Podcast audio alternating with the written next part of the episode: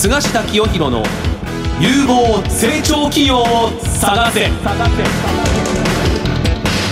おはようございます。菅下清弘です。おはようございます。アシスタントの早川真理恵です。菅下清弘の有望成長企業を探せは相場の千里眼の異名を取る国際金融コンサルタント菅下清弘さんが相場の見方注目有望企業を紹介する番組です、はいさて菅下さん今日はどんな企業の方に今日はねこの番組をお聞きの方々がね、はい。最も関心を持つねはい。この金融や投資のこのメディア、ええ。サイトを運営してですね、はい。そしてえ今年めでたく上場したですね、はい。えー成長企業のお経営者に登場していただきます。はい。では早速番組を進めていきましょう。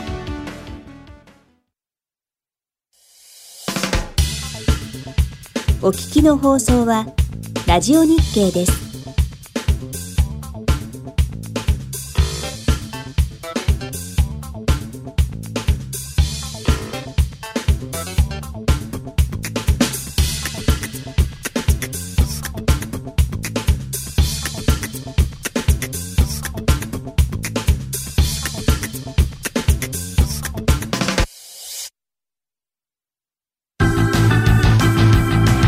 菅下清弘の相場の千里眼このコーナーでは菅下さんに相場の見方や注目銘柄について伺っていきます。9月5日に収録していますので、今の時点ではマーケットいかがでしょうか？いやこれはねこはいの番組でずっとこう毎回言ってるんですけれども、はい今年の1月の23日に日経平均株価が2万4129円で天井を打ってはい。その後この3月26日に2万347円で底入れしたと、ええこういう形になってるんですね。はい。だからもう分かりやすく言うと今年の日本の株価っていうのは2万円買いの2万4千円売りとこういうゾーンの中で日経平均株価は動いてるんですが、はい。この最近株価はじりじり上がってきてるんですけれども2万3千円の壁っていうのがですねなんと最近5度トライしてはい。壁を突破できてないんです。うーん。それで、はい。それじゃあ株価は下がるのかっていうと、下値もですね、最近の安値は8月13日の21,851円。はい。高値は5月21日の23,050円。すごい狭いゾーンで株価はね、はい一。進一退、持ち合いを続けてるんですね。はい。だからこうなるとですね、この相場の世界では、持ち合いっていうのは横ばいの意味なんです。横ばいが長ければ長いほどですね、この離れた時は勢いはすごく出るっていうのは相場の。このお原則なんですね。はいだから上に出るか下に出るか、すごい重要になってきてるんですよ。うん。もう下に出たらバーンと株価下がると、はい。上に出たら株価ドンと上がると。というのは今エネルギーを蓄積しているような段階なんです。はい。もうどんどんエネルギーが溜まってますね。溜まってるところなんです。それでこの2万3000円の壁をなぜ破れないか。はい。これはもう何回も申し上げてますけど、国際情勢が不安定。ね、米中貿易摩擦拡大、トルコリラ急落とか、もう毎回なんかですね、この国際情勢不安、国際金融市場で、このちょっとイベントっていうか、ショックが起こってるわけですよ。はいまあ、特にあの新興国からマネーが流れてですね、ええドルに還流するということで、新興国通貨が軒並み急落してるんですよ。はい。これが行き過ぎると新興国経済がですねパンクしちゃいますから、例えばこのお南米のおどっかの国の国債がデフォルトになるとか、はいそういう心配があるんですねだから国際情勢不安で頭がちょっと抑えられてるはい。しかしその一方で日本国内はまあこれ世界中で一番と言ってもいいほど政治経済は安定してきてる。これは2013年以降のアベノミクスの効果がですね、はい。やはり出てきてですねこのデフレ不況のどん底というのが2009年から2012年だったんですがこの時はもう就職も大大不況っていうか、はい。氷河期。そうでしたね。それが今雇用は回復して、はい。賃金も上がりつつあると、ええ。うんデフレ脱却に向けてアベノミクスが今こう前進してるところなんですよ。はい。だから国内にあまり不安材料はない。うん。しかし海外には不安材料がこの満載してると、はい。こういう引っ張り合いでですねなかなか相場は動かないということなんですがこの持ち合いを上に離れるとするとおそらく株式市場が歓迎するですねこの買い材料というかいいこのイベントが出てくる可能性が。あるそれは何かというとこの政策。これが一番重要なんですね。だから、この9月の20日にですね、はい。えー自民党の総裁選が行われて、ええ。まあ、今の予想ではおそらく安倍首相があ再任、はい。再選されてですね、向こうまた2021年の9月までの任期を安倍首相がですね続けるという予想なんですがそうなると安倍首相が再選された後内閣改造があってですね、はい新しい経済政策を前面に打ち出して、このアベノミクス成長戦略の仕上げをやるだろうとはい。いうことが予想されますのでそこで新しいこのメッセージ何かキーワードが欲しいんです株が上がる。キーワード。うん、この持ち合いが続くのは、はいこの投資家が強気になるようなですねテーマメッセージキーワードがないんですよ。うーん。そこで、はいまあこの9月20日の総裁選後内閣改造で私が期待しているのはですね、はい今安倍内閣の中の、うん司令塔の一つなんですが行政改革本部とはい。いうのがあってですねこれはまあご承知のように霞が関でいろいろ不祥事が起こっているのでええこの安倍政権はあー久しぶりにこの行政改革霞が関の改革をやろうとしてるんです。その業績改革本部長は元経済再生大臣の甘利明さんという政治家なんですが、はいまあ、この方は政界で、まあ、最も経済ビジネスに精通していると言われる政治家の一人なんですよ。ええでこの甘利明さんが今行政改革本部長はい。ということで今後霞が関の改革そしておそらくですねアベノミクスの第三の矢の司令塔の一人になるというふうに予想されるんですが、この方がですね9月19日講談社から久しぶりに新しい本を出すんですね。はい。その本のタイトルがですね、はいイノベーションエコシステムで日本は蘇るとこういう本が出るんですね。で。その中で、はいこの甘利明という政治家アベノミクスの司令塔の一人はですねやはりこれから日本はですねイノベーションを起こしてですね米中が技術覇権を握る中ね日本はこれから新しい挑戦するんだというような中身の本なんですよ。はい。ですからそうなるとこういうテーマでですねつまり第4次産業革命をさらに強化すると。えーイノベーションを起こすというメッセージですね。こういうものがこの選挙後内閣改造後出てくればですね、はい。このアベノミクスのこの最後の目標第4次産業革命を実現して生産性を上げて賃金を上げて、はい経済の好循環を呼び込むっていう仕上げをですね安倍内閣がやるんじゃないかという期待からですね、はい。今大幅に日本株を売るか売り越している海外の投資家がまた日本株を買ってくる。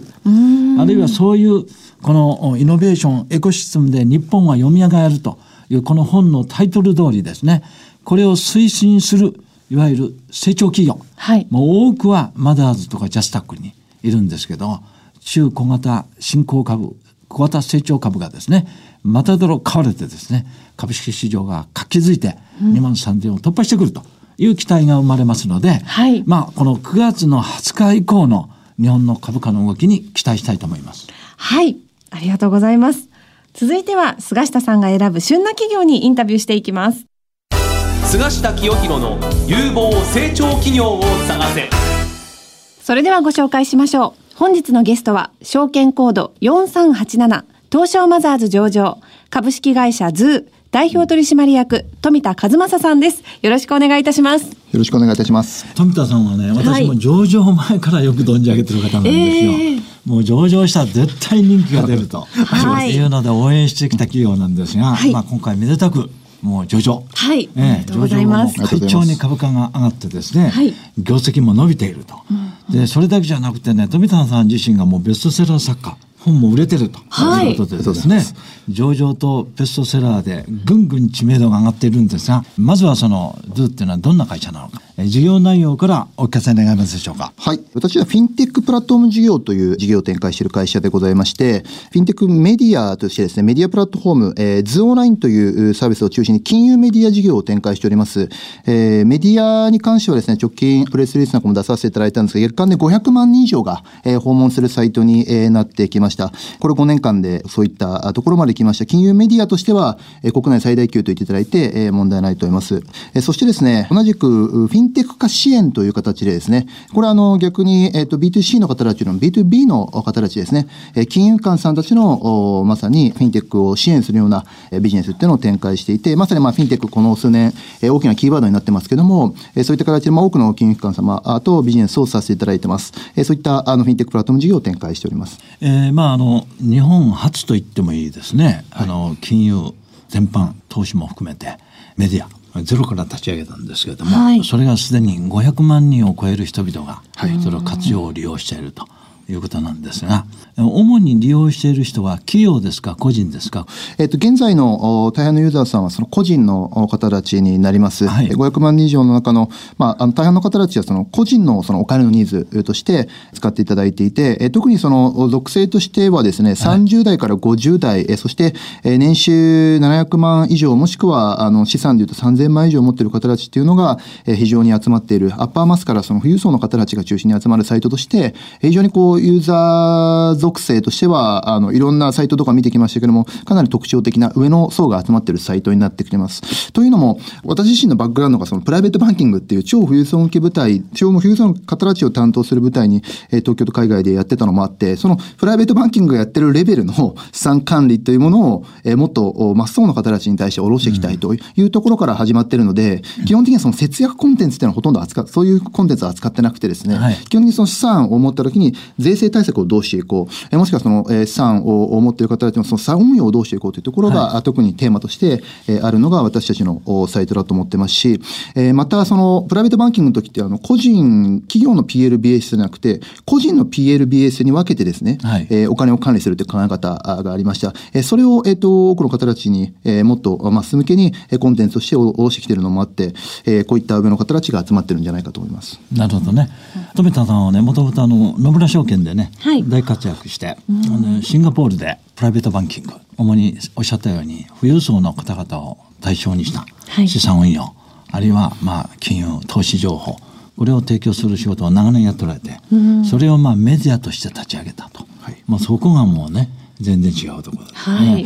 まあそこで、ではその ZUUっていう会社はどこで儲けてるのかと。はい。この収入、売上、利益、はいそこはどうなってますか？はい。今はですね、えっと、はいそのメディアの方に関しては、えっと、まあ、あの、わかりやすくその広告収入というところが一つ大きなところになってきます。えっと、B2C のところですね。もう一つは、あの、実は金融特型リクルーティング事業というのを去年の4月からあの始めてまして、実はあの、ゾーラインのユーザーさん分析していくとですね、1割以上の方たちが実は金融業界で働く方たちだったという、結果になっています。えーで、金融界の方たち、当然その、専門性の高いコンテンツをずっと私たち用意してますんで、お客さんに情報を届けるために、お客さんにより質の高い情報を届けるために、えー私たちのサイトを見ていただいてます。そうしたらですね、大きく今、金融業界が、あの、まあ、非常にこう、人材流出といいますか、人材のえー流動化が非常に進んでおります。そこに、まあ、去年の、一昨年ぐらいから目をつけてですね、去年の4月から、その金融特化型の金融業界向けのえー転職支援、えーリクルーティング支援というのを始めています。ここなので、その、えっ、と、メディアで見に来たユーザーさんたち、その金融業界の方たち向けに、えーキャリアの相談だったりとか、転職、斡旋、まあ、そのリクルーティングというところを展開しているというのも、実は B2C 向けとして非常に大きいです。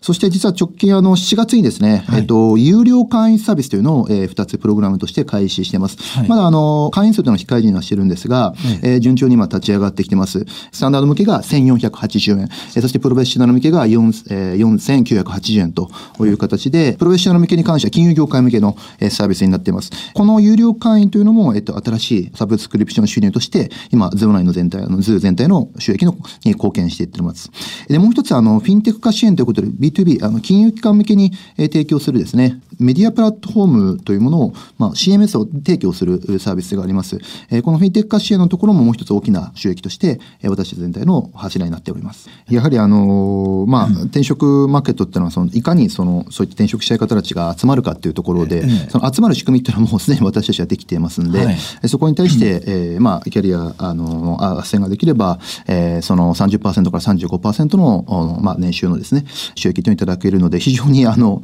伸び率としては、あの、実は今期一応予想もあの出してるんですけど、一番伸び率が高い分野として出しております。まあ、それとともに徐々に今、ベースとしてですね、まあ、あの、売上以上はまだそこまでじゃないですこれから一気にあの、加速するところでいうと、まあ、日本初のその、今、金融特化型の DMP、データマネジメントプラットフォームというのを、えー、今取り組んでいます。はい。えっと、もう仕組み自体はできていて、すでにあの、えーいくつかの金融機関さんと、えー取り組みを始める準備まで来ている状態で、まあ、直近あの、データ連携というリリースを、あの、リソナー銀行さんとも出させていただいたんですけども、実は金融の興味関心データっていうのは私たちが、えー日本で最も集めている会社になります。なんでかというと、えー500万人以上の金融関心データが毎月、あの、溜まっていくわけですんで、ですね。えーつまりその、住宅ローンに関心が高い方っていうのは、あの、の記事を読んでる方っていうのは、ちょっとプロの方たちは混ざってますけど、大半は住宅ローンをこれからなんかこう借りようかな、もしくは借り換えようかなっていう方たちだと思います。もしくはなんか保険の記事だったり、その株、あの、投資信託を買おうかなっていう、投資信託までの情報を調べてる方たちは持っていたり、もしくはこれから買おうとしている方たちです。そうでねこういう方たちの興味関心ネタがずっと溜まっていってるっていうことは、金融機関さんだったりとか、まあ実は他業界さんのえマーケティングデータとしても実はまあこう活用していただけるような状態になってますんで、このデータビジネスというのが、えー今後さらに、えー肝になってくるというふうに思ってますし、徐々に今、あの、売上貢献のベースっていうのが出来上がってきてますなるほ。どね。それはもう最も新しい事業ですか？はい。あの、今、かなりポテンシャルとしては、いろんなところで話している中では、えー非常にこう伸びしろのあるところだと思ってますし、やっぱりその、今までその決済データだったり、その、購買データっていうのを、まあ、クレジットカード会社さんだったりとかずっと貯め続けてきたと思うんですね。なんでこれ使うかっていうと、将来の購買予測のためなんですね。で、まあ、定期的にこの人は、あの、旅行に行ってるのは休みの旅にとかですね。その購買データを遡ると、結局、次の休みでもおそらくこの方は旅行に行くんだろうなってことで、え旅行のマーケティングを、そねの手前でおやることができるわけですね。でも、やはり金融においてはですね、不定期な購買だったりします。一回保険入ったらもう何年も入らないかもしれませんし、一回その住宅ローン入ったらもう何年も入らないかも、あの次、あの借り換える必要がなかったりもします。そうすると、不定期な購買なので、購買予測がしづらいんですね。はいでも一方で私たちがあの獲得している、その購読データ、言い換えると閲覧データになります。これはあの、これから動こうとしている、え要は購買予測に関して最も金融業界においては、はいえー役に立つデータだと思ってます。これを、おまあ、まさにこの業界向けが、まあ、今、あの、欲してるっていう形で、あの、そういった、まあ、関心というのをいただいている状態です。なるほどね。最近本当にあの、き非金融業界においてもですね、あの、例えば不動産業界、えあ不動産のね。まあそれまさに不動産買いたいタイミングとか、あの、不動産投資をしたいタイミングの手前っていうのも、私たちは資産運用したい層を囲ってるので、はい。えー分かってしまいますし、ええ。ー実は非金融業界はですね、あの、フィンテックだったり金融業に今参入してきてます。えいろんな非金融業界が金融に参入してきてますけど、実はそちら側のパートナーにも私たち今実はななり始めていて、私たちのデータと先方のデータをこう、あの、うまく連携させていったり、えー私たちのメディアのユーザーさんを使ってっていうことができるようになってきてます。まさにあの、少し決算説明資料なんかに載せてますけど、はい大手キャリアさんだったりとか、大手航空会社さんともそういった取り組みがすでに始まっていますので、実は金融業界向けで今、一気にあの拡大してきましたけど、非金融業界でもそういったことが今できるようになってきてます。なるほどね。まあ、ズーがね、出てきた時には、この、あ金融メディアサイトでね、えー、500万人の人たちが活用するようになったっていうので、広告収入だけと思ってる人も多いかもしれないんです。ええ今の富田さんのお話をお伺いすると、もうこれから新しい事業、ビジネスがどんどん出てくると。そうなんですねええ1年後、2年後、それが全部業績に反映してきて、はい。とんでもない業績になる可能性があると。こういうところなんですが、まあ、そうは言っても、今、足元の業績ね、はいどうなのか、はいこれちょっと、あの、ご紹介いただけますか？はい。えー直近のこの31年、えー3月期の業績予想に関しては、あ開示させていただいているところは、えー売上11億7000万の、経常で1億5100万とはいいう予想になっております。えー直近の第一四半期に関しても、まあ、順調に積み上がっておりまして、はいえー2億9800万、そして経常ベースで4100万という形になってます。はいえー営業利益ベースでは出してます5500万ということで、前年同期で121%増加、新商材なんかもお貢献して、えー順調に積み上がってきてます。なるほどね。この平成31年3月期の業績予想でも、だいぶ控えめじゃないかなと思うぐらいなんですが、平成31年だけでなくてですね、まあ、2、3年、あるいは3か年契約、はいまだ発表されてないと思いますが、はいえー富田さんのこのお目指すところ、はいどのぐらいの規模の企業、売上とかですね、えー目指目指したいというところはお話しできればどうですかね？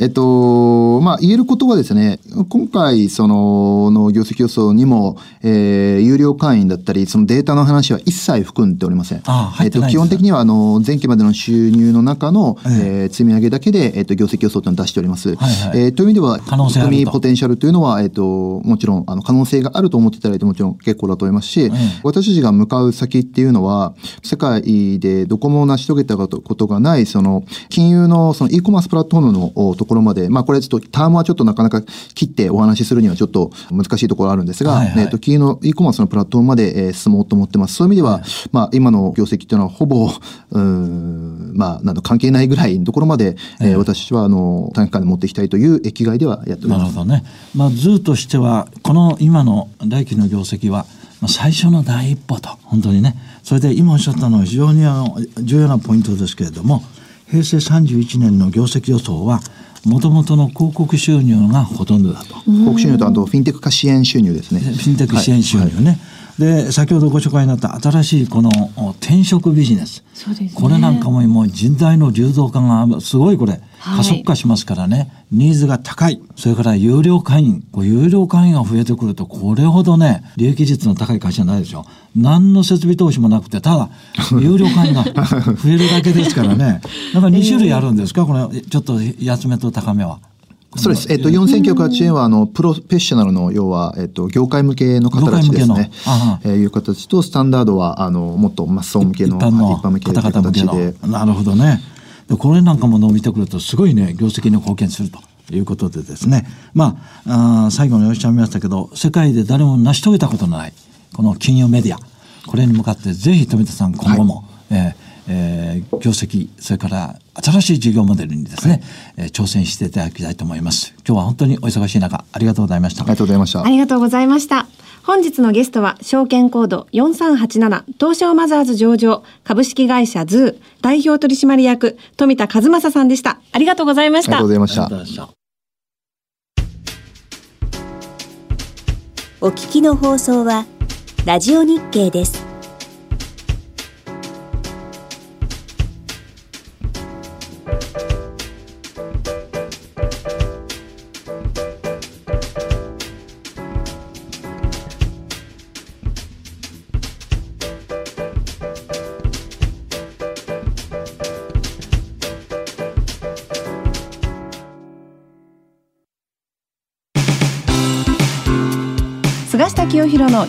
成長企業を探せ。番組もそろそろお別れのお時間です。さあ菅下さん先週の放送でもご案内させていただいたんですが、はい。菅下清弘さんの本を3名様にプレゼントしますと。そうなんです。はい、はい。ということで新しい本ですね、はい。絶対大金持ちになる、はい。死ぬまで働かされる人生からの脱出法ということで、はい。ご応募は番組ブログをご覧ください。はい。いやねはい。やっぱりね日本で一番問題なのはね、はいこのお金持ちになる勉強っていうのは学校で教えてくれないわけなんですよ。ねそうですね、うん確かに。日本の教育水準って世界トップクラスだと思うんですけど、はい、中学高校大学ねどこでもお金の教養、はいあるいは投資や国際金融どうしたら富を生み出せるかそういうその勉強はないわけですよ。そうですね。うんだからそういうマインドができてないわけですよ日本人は。はい、まあ記憶貧しく美しくってこういう精神なので これも悪くはないんですがええええここでやっぱりどうしたらこはのお金持ちになれるか、はい、それの心の持ち方っていうか非常にこの初歩的なはい。分かりやすい内容になってます。あ、そうなんです。なんか、はい資産5億円の人が実践している26の秘密が書かれていると。そうなんですこの26のステップをクリアするとかなりですね、はいお金持ちの扉が開けるとこういう本なんですよ。わかりました。でははい皆さん応募は番組ブログをご覧ください。次回の放送は10月2日8時35分からです。ゲスト企業は株式会社ベネフィットワンです。お楽しみに。